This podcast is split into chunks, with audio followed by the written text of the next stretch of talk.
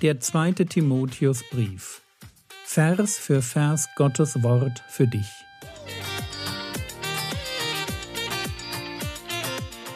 Ich brauche eine Auszeit und deshalb bekommt ihr in den nächsten Wochen eine ganz neue Reihe von mir zum zweiten Timotheusbrief. Mein Name ist Jürgen Fischer und ich wünsche euch beim Zuhören Gottes Segen und viele hilfreiche geistliche Impulse für euer Leben. Ich könnte mich vielleicht mehr einbringen. Und vielleicht habe ich mich ein Stück rausgezogen. Vielleicht habe ich auch gar noch nicht angefangen, darüber nachzudenken, was sind meine Gaben eigentlich? Auch das geht ja, dass man einfach kommt und dann so für sich die Gabe des Sesselwärmens erfunden hat und die, die lebt man dann exzessiv aus. Versteht ihr? Das gibt es auch. Also die Gabe gibt es nicht in der Bibel, um das mal deutlich zu sagen. Es gibt viele andere und es gibt viele moderne Gaben, die der Geist Gottes uns im 21. Jahrhundert für Gemeinde des 21. Jahrhunderts gegeben hat. Und die gilt es zu entdecken. Dadurch zu entdecken, dass ich mich traue, in der Gemeinde mitzuarbeiten, dass ich schaue, wo macht mir was Spaß, wo kriege ich ein positives Feedback, wo sagen Leute, hey, das hast du gut gemacht, dann würde ich in die Richtung weitergehen. Wenn Leute dir sagen, das war auch schön, dann würde ich da nicht weitermachen. Ja, es muss, es muss nicht jeder alles machen.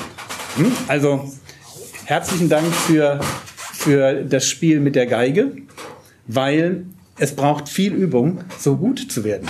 Und bis dahin muss man eine ganze Weile nicht vorne stehen, weil es sich noch nicht so gut anhört einfach. Versteht ihr? Das, es braucht einfach ein bisschen, bis man dann da ankommt bei dieser Qualität.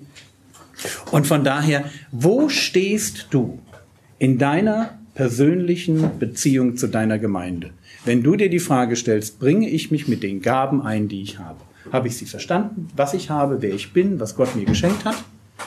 Habe ich das nicht nur verstanden, sondern habe ich an der Stelle das auch angenommen als Berufung. Und dann bin ich jemand, der zu gelegener und ungelegener Zeit, wenn ich gerade Lust drauf habe und wenn ich weniger Lust habe, wenn die Umstände tauglich sind oder weniger tauglich, bin ich dann bereit, mich einzubringen und meinen Dienst zu tun. Und das Ganze natürlich jetzt als Prediger hier mit Langmut und Lehre, logisch. Du musst, wenn du in der Wortverkündigung stehst, diese zwei Aspekte eigentlich immer im Blick haben. Das langmütige Element, dieses geduldige, dieses Dinge auch nochmal erklären und auch mit anderen Worten nochmal und auch damit rechnen, dass der andere es nicht gleich versteht, vielleicht nicht so tief in dem Text drin steckt, wie du drin bist. Und trotzdem muss es Lehre bleiben. Es darf nicht zur Banalität werden, zur Oberflächlichkeit. Es dürfen nicht einfach nur so populistische Sachen werden, nicht so Memes, ja, wo man mit zwei, drei Schlagworten versucht, komplexe Lehre zu umreißen, das geht halt häufig nicht. Beides. Diese Geduld als Lehrer, etwas immer wieder zu erklären, aber auch es wirklich auch die Dinge so zu bringen, wie sie halt da stehen. Das gehört bei einem Prediger dazu. Du kannst jetzt, wenn du Kindermitarbeiter bist, überlegen, was braucht ein Kindermitarbeiter. Du kannst, wenn du Techniker bist, überlegen, was braucht ein Techniker. Wenn du sagst, ich bin eher in der Seelsorge tätig, das sind die, die Barmherzigen, die die Gabe der Barmherzigkeit haben. Punkt, Punkt, Punkt. Ihr macht den ersten Korintherbrief gerade. Da habt ihr, habt ihr schon viele Gaben kennengelernt und die anderen werdet ihr auch entdecken. Vers 3. Warum ist das wichtig, dass wir uns nicht davon abbringen lassen, mit den Gaben, die Gott uns gegeben hat, uns in die Gemeinde einzubringen? Ganz einfach, denn es wird eine Zeit sein, das ist jetzt. Also das ist nicht Zukunft, das ist jetzt.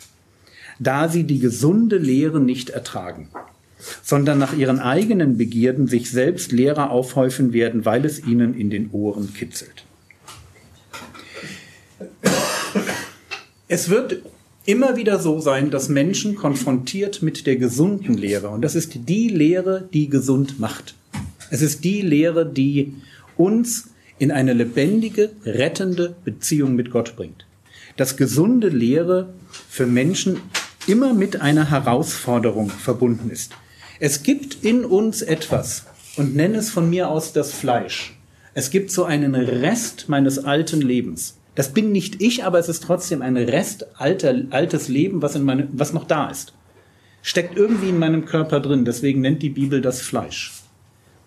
Es gibt einen Rest in mir, der konfrontiert mit guter Bibellehre erst einmal zurückschrickt und sagt, ah, lieber nicht.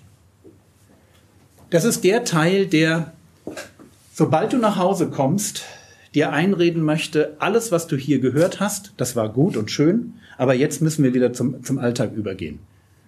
Es ist der Teil, der dich davon abhält, die nächste gute Gewohnheit aufzuschreiben und dann anzufangen und jemanden als Rechenschaftspartner dazuzunehmen, damit du es auch wirklich machst. Die kleinen Schritte zu gehen. Da gibt es etwas in dir, was sagt, komm, es wird alles nicht so heiß gegessen, wie es gekocht wird. Jetzt lass mal gut sein, der ist auch wieder in Berlin und weit weg. Also, hey. Es gibt diese, es gibt diese Stimme in uns.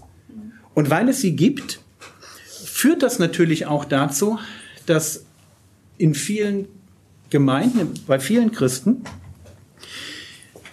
wenn gesunde Lehre gepredigt wird, dass da ein innerer, dass so ein Abstand entsteht. Ich will das nicht hören. Da sie die gesunde Lehre nicht ertragen. Ich will das nicht. Das fordert mich immer wieder heraus. Das ist mir unangenehm. Das möchte ich nicht hören. Da, da trifft die eigene Eigenwilligkeit auf den Anspruch Gottes, dass ich mich verändern muss.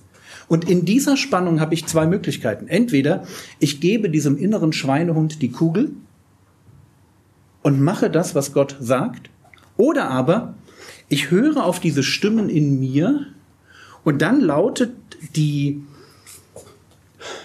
dann, dann, dann, was dann passiert, ist folgendes. Diese innere Stimme sagt, geh doch mal auf YouTube und schau mal, ob es da draußen nicht ein paar Prediger gibt, die vielleicht ein bisschen entspannter sind, die das nicht so eng sehen. Die, vielleicht kann man das auch noch ganz anders sehen. Vielleicht gibt es da sogar noch ganz andere Auslegungen, die das, was dir unangenehm ist, äh, gar nicht mehr, gar nicht mehr so sehen. Schau doch mal. Hier heißt es, sondern nach ihren eigenen Begierden sich selbst Lehrer aufhäufen werden. Merkt ihr, was, die, was das Auswahlkriterium für diese Lehrer ist? Nach ihren eigenen Begierden. Ich suche mir Leute, die mir sagen, was ich hören will. Am Anfang steht die Begierde, dann kommt dieses, ich möchte eigentlich keine Korrektur, ich möchte nicht gesunde Lehre in meinem Leben haben. Und dann suche ich mir bessere, passendere Lehrer. Leute, die mir sagen, was ich hören wollen, will. Und davon ganz viele. Hier heißt es, sondern nach ihren eigenen Begierden sich selbst Lehrer aufhäufen werden. Also aus Qualität wird Quantität. Statt ein guter, viele, die so in die Richtung gehen, wie ich es gerne hätte. Aber am Anfang steht nicht der Wunsch nach Wahrheit, sondern dass ich meine Begierde, das, worauf ich Bock habe, meine Lust auslebe. Und das ist eine große Gefahr in jedem Leben, weil wenn ich das natürlich zu Ende lebe, dann bleibt da am Ende kein Glauben übrig.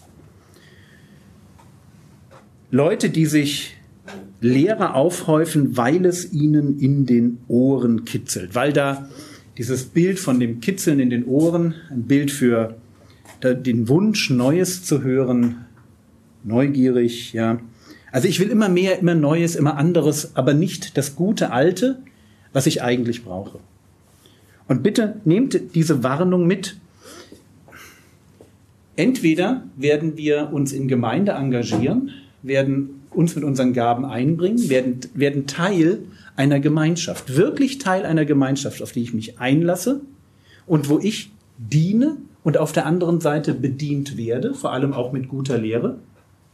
Oder ich werde anfangen, mich aus der Gemeinschaft zurückzuziehen und dann fange ich halt an, auf Leute, auf Lehrer zu hören, die das predigen, was ich gerne hätte.